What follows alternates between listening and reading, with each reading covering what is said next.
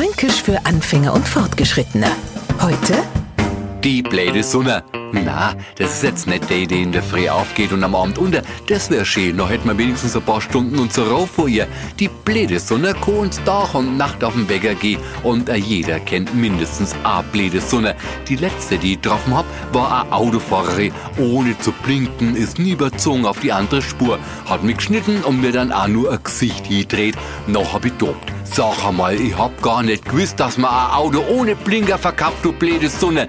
Das hat's jetzt zum Glück nicht gehört, sonst hätt's mir wahrscheinlich welche Beleidigung angezeigt. Für den Neufranken übersetzt ist die blöde Sonne eine blöde Sonne. Keine Beleidigung für das gelbe Ding am Himmel, sondern eine für Frauen reservierte Beschimpfung. Fränkisch für Anfänger und Fortgeschrittene. Täglich auf Radio F und als Podcast unter radiof.de.